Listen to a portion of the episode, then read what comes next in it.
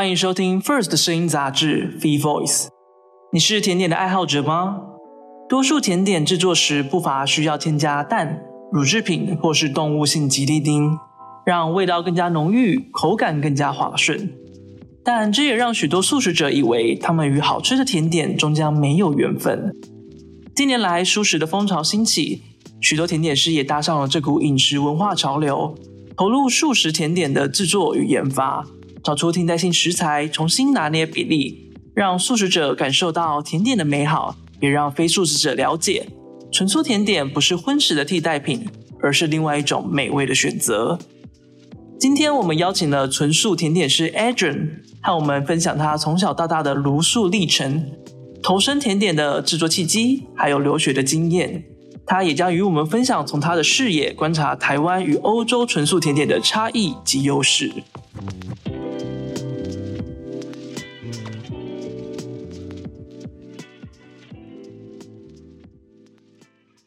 其实我们家庭早期呢，当初我妈妈在很年轻的时候，她其实是非常喜欢吃肉的。那我妈妈呢，那时候非常喜欢吃炸鸡啊、卤猪脚这类的东西。当初我们爸爸妈妈在年轻刚结婚的时候，也是住在师大夜市那边，所以他们是在那个环境下呢，其实是非常喜欢吃各式各样的传统的这种夜市小吃的。一切的转机呢，是在啊某一天，我妈妈怀孕了啊，怀我，我是第一胎。这时候呢，他的体质开始产生改变，然后他的味觉啊，他的喜好发生了变化，严重到就是说，只要闻到肉味，都会没办法吃下任何的食物。那那时候妈妈孕吐非常的严重，就是吐到那种啊胆汁都吐出来的那种状况，呃，食不下咽，所以呢，他就转为素食。那我们家因为是这个妈妈体质的变化啊，才变成的这个呃吃素的这个家庭。当然，在怀胎的期间呢，其实我妈妈也遇到非常多的声音跟抵抗，啊，像是我的这个阿公阿妈、外公外婆以及她身边的朋友们都非常的抵制，就是一个怀孕中的孕妇啊，临时转为素食者，大家会担心这个婴儿或胎儿的营养会不足，或者是对于妈妈的孕母的这个身体会非常的不好的影响。那妈妈在排除各样的万难之下呢，还是在吃素的状态下怀孕，然后把我生下来。那大概在我两岁的时候呢，我爸爸也慢慢的呃接受我妈妈这个饮食上的改变，所以我爸爸也成为了一个素食者。那这时候呢，我大概在两岁的时候才能正式成为一个吃素的小 baby。大概是从两岁开始，一直到大学的时候呢，我们这时候其实是吃有奶制品的，所以我们是奶素。那大概到大学的时候呢，我们全家意识到，其实奶类的这个呃替代品非常的多了，非常多元，尤其是我们在台湾，我们有源源不绝的豆制品。像豆浆或者是芝麻糊这类的植物蛋白为主的饮品，所以其实啊，我们没有必须这个喝牛奶来补充身体上的蛋白质。那因此，我们全家就大概在我大学的时候决定转为全素。那当然，在这个呃长大的期间呢，我也多少吃过一些荤食，尤其是小时候不懂的时候啊。当我爸爸妈妈把我留在阿公阿妈奶奶家，或者在幼稚园的时候，很容易受到呃他们的影响，然后会好奇性的去吃下一些荤食的食品。当然，小时候呃没办法吃太多肉，我们大概是接触到就是比如说蛋呐，比如说一些海鲜呐，啊或者是一些肉末这些在粥里面的这些比较没办法看得到形态的食品。其实吃到这个荤食的感觉，就有点像是平常不吃羊肉锅的人突然吃到羊肉的味道，啊，或者是说，呃，有些人不爱吃臭豆腐，突然吃到臭豆腐的感觉，就是你会产生一个很不习惯的味道。它是一个你身体不论是呃味觉上或者是生理上，都是一个很不熟悉，甚至是可能会有一点点不舒服、不习惯的一个体验。除了这方面，就是说感官上面的这个冲突之外呢，我的身体其实在。吃到肉制品或者是蛋奶制品的时候，其实啊，大概在二三十分钟，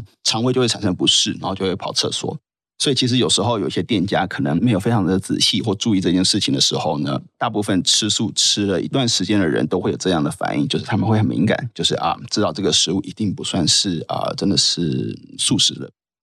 小时候呢，因为我爸爸常年出差，妈妈一个人照顾我跟我弟弟两个非常辛苦。那有时候我妈妈啊跟着我爸爸出差的时候呢，她就会把我留给一个我们家的奶奶。说是奶奶也不是真的血缘关系，是有点像是我妈妈的老朋友。我的奶妈她其实是一个客家人，那她也是吃素的，也是小时候就把她家里的几个小孩也是从素食开始养大。那时候呢，我家其实在照顾我跟我弟弟。那时候我们才大概两三岁的时候吧，花了非常多的心思，我们也吃了非常多的呃乳制品啊，因为在科学上面或者是在专家上面，大家都是建议小朋友需要多补充奶制品，才能补充钙质，才能长大。那我们不知道的是呢，大概在三十年前那时候，医学界或者是台湾，其实对于乳糖不耐症或者是对于啊奶制品的过敏这件事情，其实非常的不了解。但是呢，其实我跟我弟弟的身体的反应非常的剧烈，对于任何的奶制品啊，我们都尝试过，比如说羊奶啦、牛奶啦等等的，或是 yogurt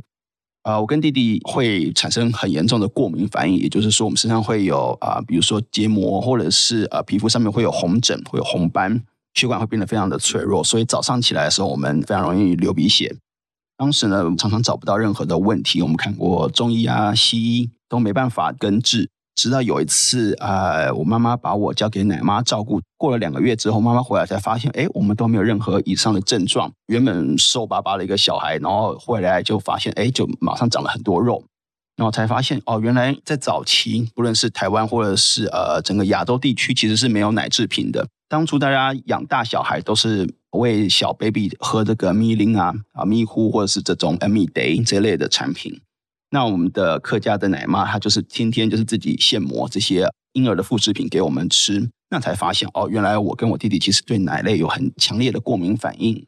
大概是从这边，我们才慢慢的在家里就越来越少，就是使用啊奶制品。当然也受限于当时的这个呃知识背景，还有专家的建议，我们还是有摄取。那啊，直到后来比较后期科学的进步，以及大家对这个议题的醒思，才发现哦，其实奶制品对于小孩的发育其实并不是必须的。这个大概是我从奶奶身上学到最多的啊的地方。其实要说是亚洲人，全世界人类在长大过程中，奶制品并非必须的一个营养来源。小时候呢，在三十几年前，在台湾呢，素食料理其实并不是非常的常见。除了在某些宗教寺院啊，大部分都是佛教类型的餐厅才会有供应素食料理。在对于我当时由荤转素的妈妈，其实并没有那么熟悉怎么料理这个素食，所以呢，她去上了很多相关的烹饪的课程。因为我爸爸常年在国外，所以我妈妈呢就会带着我啊，就是去上料理课。毕竟她没办法啊，分身乏术。所以白天的时候呢，他会把我拉去这个料理教室，跟着一起做。我基本上是好像是全班唯一的一个小朋友。在那样的状况下，其实让我学习到了很多做料理的这些呃技术啦，然后兴趣啦。其实我觉得潜移默化之下，他让我啊现在走这个路也是有一大部分的影响。因为妈妈也很认真去上这个料理课程，所以其实非常喜欢吃家里的食物。也是这个原因，让我在长大的期间求学过程中，我从来没有中断，就是啊，放弃吃素这件事情。有一个会煮饭的妈妈，也是很幸福的一件事情。尤其是你是吃素的时候，在外面如果在小时候比较难找到这个素食的料理的话，有一个妈妈的支持是让全班同学会羡慕的一件事情啊。每次我打开便当啊，全班的人都会非常的兴奋的过来看。在家呢，我会跟妈妈或啊奶妈一起料理。平常妈妈一个人要照顾我跟我弟弟两个人很辛苦，那我其实。在那时候也开始对料理慢慢发展出兴趣，所以每当需要料理的时候，妈妈会邀请我，或者是强迫我跟着我一起，就是负责家里的晚餐。那家中的味道其实啊，这个很难形容，就像大家讲的，就是一个妈妈的味道啊，是在外面你找不到的一个会触动你感情深处的一个料理的味道。我觉得我妈妈最擅长的是煎这种呃素面肠。他很厉害，他会把面肠把它切片，然后上面裹上这个红曲或红糟，然后再拿去香煎。这是我最爱吃的东西。顺带一提，面肠有很丰富的蛋白质，所以在这个素食者的平常的饮食习惯里面，它是一个很重要的蛋白质来源。所以其实啊，我在长大期间也从来没有缺过任何的营养元素。比如说，大家最在乎的就是蛋白质啦。好，我们啊素食者最大的主要蛋白质来源有。豆制品，比如说豆干啊、豆腐啦，或者是小麦制品，像我们的呃烤麸啦、面肠或面制品这类的，都是我们主要的蛋白质的来源。所以，身为一个好动的一个呃男性，小时候我其实就需要补充很多呃蛋白质。那我妈妈也很爱料理这些东西给我，所以让我们发展的也算是健康，好可以健康的长大啊，也不会造成身体的任何的营养不足。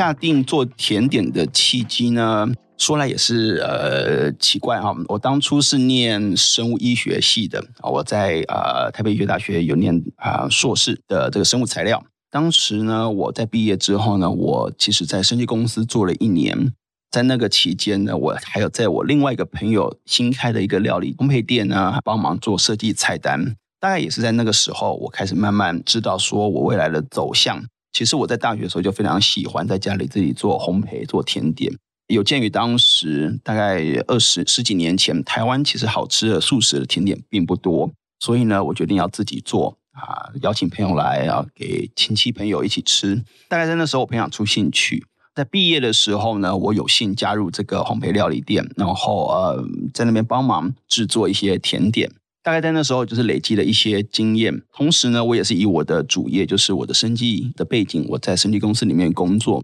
那做了一年之后，发现啊，生计公司并不是我非常喜欢走的方向。其实我喜欢生计公司的理念，但是在办公室这件事情其实并不适合我。所以呢，我就考虑了很久，就决定啊，转换跑道。我运气很好，因为我同时拥有两份工作在进行，有两个老板，所以我其实就基本上就是无痛转职，就直接从生技业就直接转换到啊烘焙业了。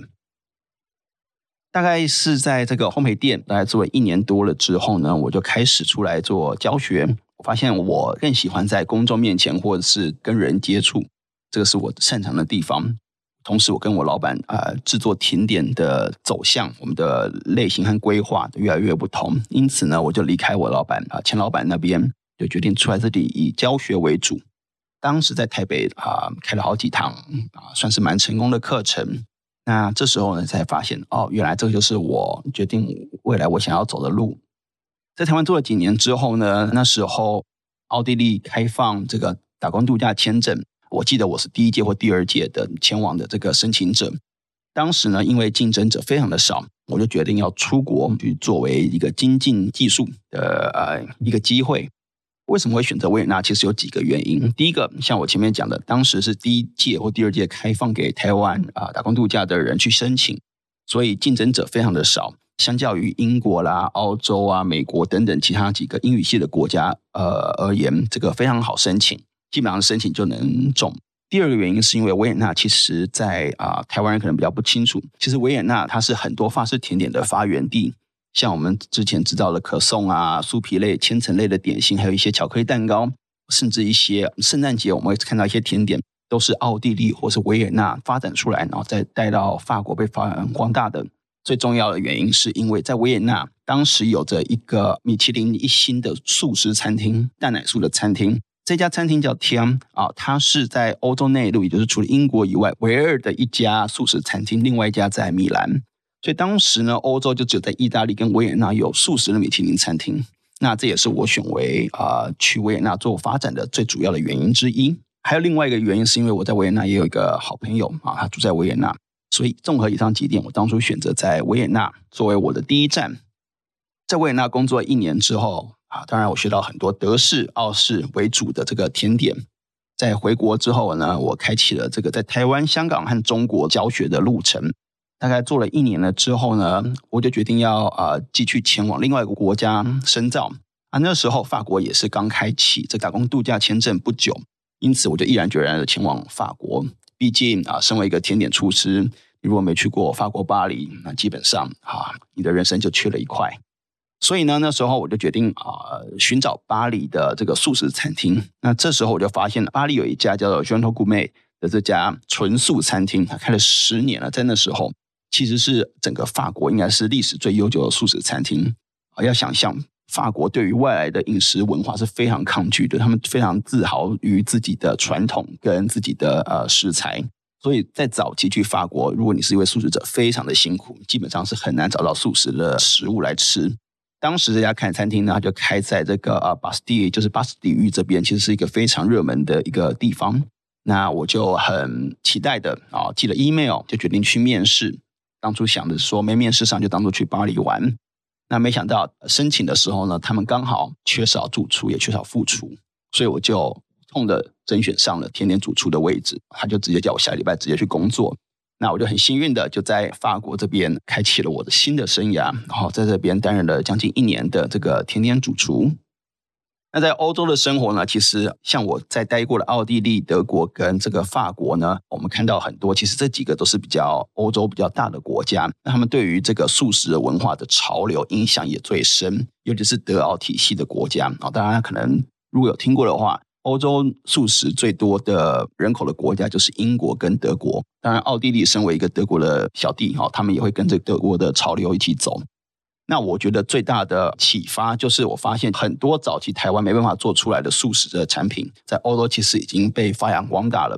比如说，在欧洲，其实这个素食的起司呢，呃，已经是非常的频繁，在一般的超市或者是在一些特殊的素食超市也都可以买得到。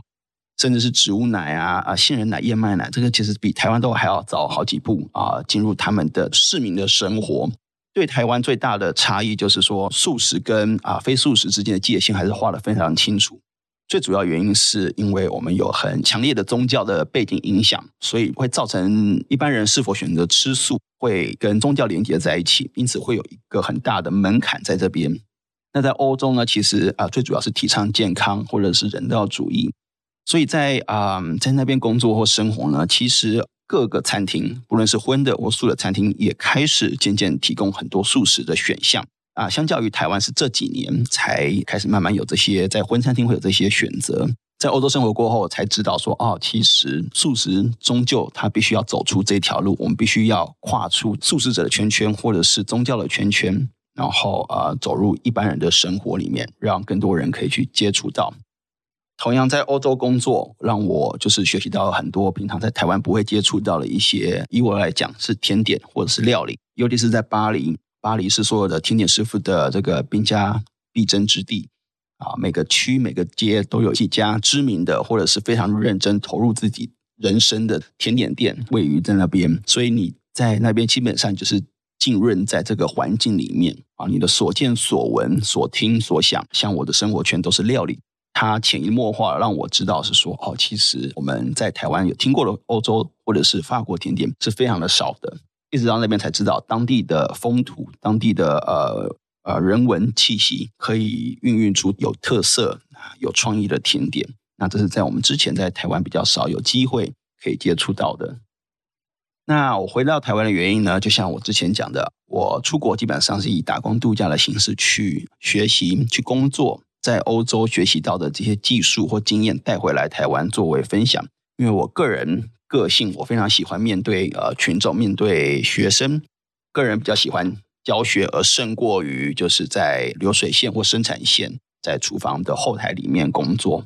那这个是我比较擅长，也是我个人比较喜欢的地方。因此呢，我个人的计划是希望每一阵子我就可以出国深造，然后将所学的啊新的技术再带回来台湾或者是整个亚洲作为教学啊。其实不止亚洲，我除了飞中亚、东南亚，也有飞欧洲做教学。那我喜欢把各个不同国家的特色料理，把它转换成纯素的版本，然后再把它分享出去。这就是为什么我喜欢以教课而不是开设甜点店的原因。除了我个性之外呢，我也常常啊在各个不同国家啊游走。对于开一家甜点店，其实并不是那么的适合。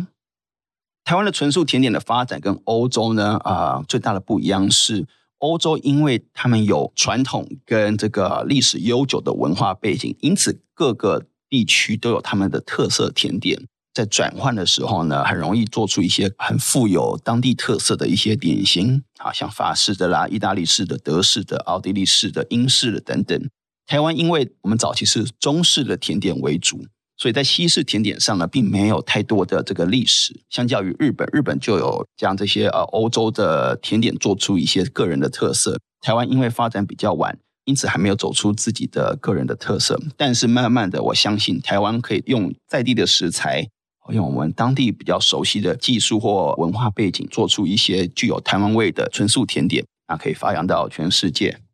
另外，这个台湾做纯素甜点的食材，其实相较于欧洲，其实是非常好取得的。要知道，其实台湾曾经一度是全世界最大的纯素料理的生产国，所以我们在做素食的食材或者是烹饪这一块，其实是走的非常的前面的。当然，这几年呢，欧美开始追了起来。但其实台湾在食材的取得这方面其实是非常容易的，基本上没有什么啊我们需要的食品是买不到的哦。也幸运我们算是一个小岛，但我们有足够的人口基数可以支撑起这一个市场。那唯一比较大的差别是因为台湾的进口关税相较于一些国家，比如说香港还来了高了许多。所以有一些进口的食材在香港反而会比在台湾买的还要更容易，或者是价格上会更便宜。但是其实并不影响我们在营业上的选择，基本上我们所需要的材料在台湾都可以购买得到。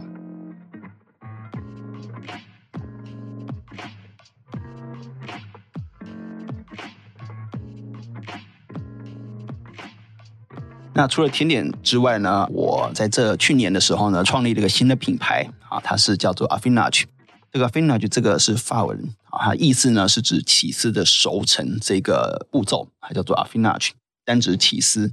那最主要原因是因为我希望在台湾制作一个呃纯素起司，特别是指手工起司的一个公司。因为有鉴于台湾目前需求的市场其实是蛮高的，但是其实在制作上面的人非常的稀少。刚好我待过法国，看到了很多在巴黎本地，不论是传统的这个农场，或者是新兴的公司，都开始做出纯素的起司这一块。那甚至做出饥渴乱真，连法国人都觉得非常好吃的纯素起司。因此呢，我决定就是在台湾利用我在法国所学到、所看到，甚至吃到这个产品呢，决定再来做一个复刻，然后为台湾的这个喜欢吃手工起司的这个纯素者带来这样的产品。希望我们在选择纯素的同时，我们不用牺牲掉太多的口味或享受。纯素起司的做法跟食材，哈，它与平常的起司有非常大的不同。首先，平常起司是以牛奶为主为材料去制作的，纯素的起司是以植物奶来制作的。也就是说呢，我们是使用腰果或者是坚果类的产品。去把它打细磨碎啊，滤掉一些纤维，利用这个剩下来的蛋白质，这是我们天然纯素的这个植物性的蛋白质，拿去做塑形、发酵以及风干、熟成等等的步骤，来达到跟起司有到类似或者是相同的质感以及味道。那它的做法呢，以及成本比传统起司还要更复杂，还要更昂贵，因为牛奶制品其实啊，它的成本其实非常的低廉，好，牛奶的价格非常的低。那相较于这个坚果，我们选用的坚果，它的价格是非常的高的，因此它的这个成本啊会高上我们一般的起司许多。也就是为什么素食的起司啊，在制作上、好贩售上，它的单价会比较高一点。我们的学生呢，在以往观察的经验来看，我们大概有一半以上是家庭主妇，尤其是一些比较注重饮食习惯或者是健康议题的这些家庭主妇，会来上我们的课。那大概有三分之一、四分之一，则是业界相关的人士。也就是说，不论是他本身就是在呃素食餐厅从业的，或者是未来有计划开设素食，不论是商店啊，或者是烘焙店的这些厨师或准厨师，会来上我们的课。剩下的就是一些好奇、单纯只是想来看看的学生。那这大概是我们组成的客群。大家是为了不同的原因来，有的是为了家人，有的是为了自己的事业。有的单纯就是想来拍照，想要尝试试试看素食的甜点是什么。纯素甜点发展至今，台湾的纯素料理的变化，其实最明显的就是我们慢慢的从传统的佛道教的这种呃素食料理，慢慢的转向更多元的选择。现在在台北或者是台湾，我们可以找到各式各样的料理，墨西哥式的、美式的、英式的、法式的、意大利式的、日式的等等，多不胜数。其实我觉得。走过这么多国家，我还是觉得台湾是素食料理最多元的一个国家。我们并不拘泥于传统呃的某一种啊派系。台湾人对于这个外来的饮食文化的接受度非常的高，这是我们的优势。所以来到台湾，不论你是哪一派的纯素者，或者是哪一派饮食料理的喜好者，啊，你都可以找到你相对应啊可以选择的素食料理。那台湾纯素料理的下一步，我觉得呢，啊，有两个方向。第一个呢，就是走向更精致化，走出更更多个人特色的一种料理。啊，现在慢慢的开始有一些比较有嗯质感，然后制作上比较复杂的一些餐厅，推出一些比较高档的一些食材，或者是一些比较享受用餐环境的餐厅，开始制作这一块素食的料理。它可以将这个素食的文化慢慢从这个庶民或者是宗教背景的这个基础之下，慢慢把它带到一些比较高层或者是比较主流的影响。那我觉得这是一个很重要的步骤，因为当这个素食的文化成为一个比较高级或者是比较被金字塔顶端人重视的这一个区块的时候呢，才会产生更大的影响力，被更多的人去了解或者是去接受。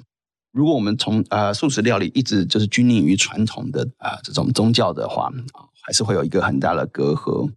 那另外一个纯素料理的走向呢，就是慢慢的生活化。可以看得到，在近年来，Eleven 或者是全家这各类的便利商店开始慢慢推出素食的选择的，不论是餐盒啦，或是冷冻食品，那方便于不同阶级的人和不同啊预算的客人可以去选择他们的素食。那我觉得这也是一个很大的福音哈，就是说平民百姓啊，我们在各大的便利商店、超市等等，也都可以很轻易的购买到我们的素食的产品。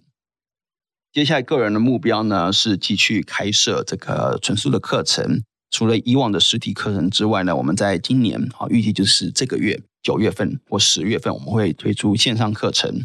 那会有中文版，会有英文版。我们希望把这个往年我在教授的这些课程，慢慢的上传到线上，让全世界各个有兴趣学习素食的这个啊使用者啊，素食的厨师或者是业余的家庭主妇啊，家庭主妇都可以。学习到就是我之前在欧洲啊得到了一些技术跟发明的一些食谱，那希望我的纯素甜点，不论是荤食者或素食者都能感受到，就是哦，原来纯素的甜点它也可以做到这样的境界。我们不需要牺牲掉我们的口感或享受，而去选择一个纯素的生活。